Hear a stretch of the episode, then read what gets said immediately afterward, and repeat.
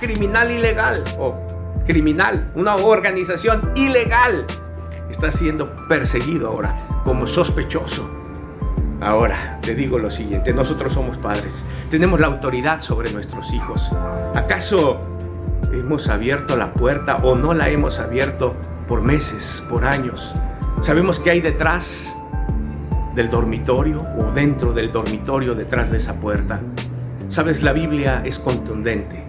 Proverbios capítulo 18 y versículo 19. Dice, disciplina a tu hijo.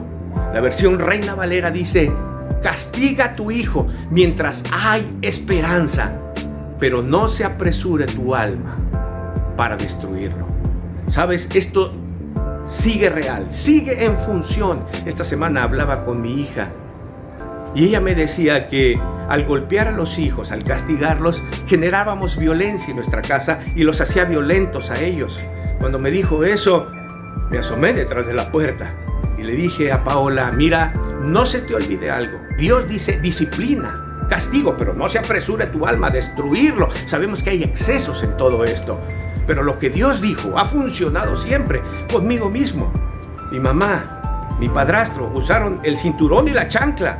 Mi profesor usó el borrador y créanme, funcionó. Claro, hoy irían a la cárcel.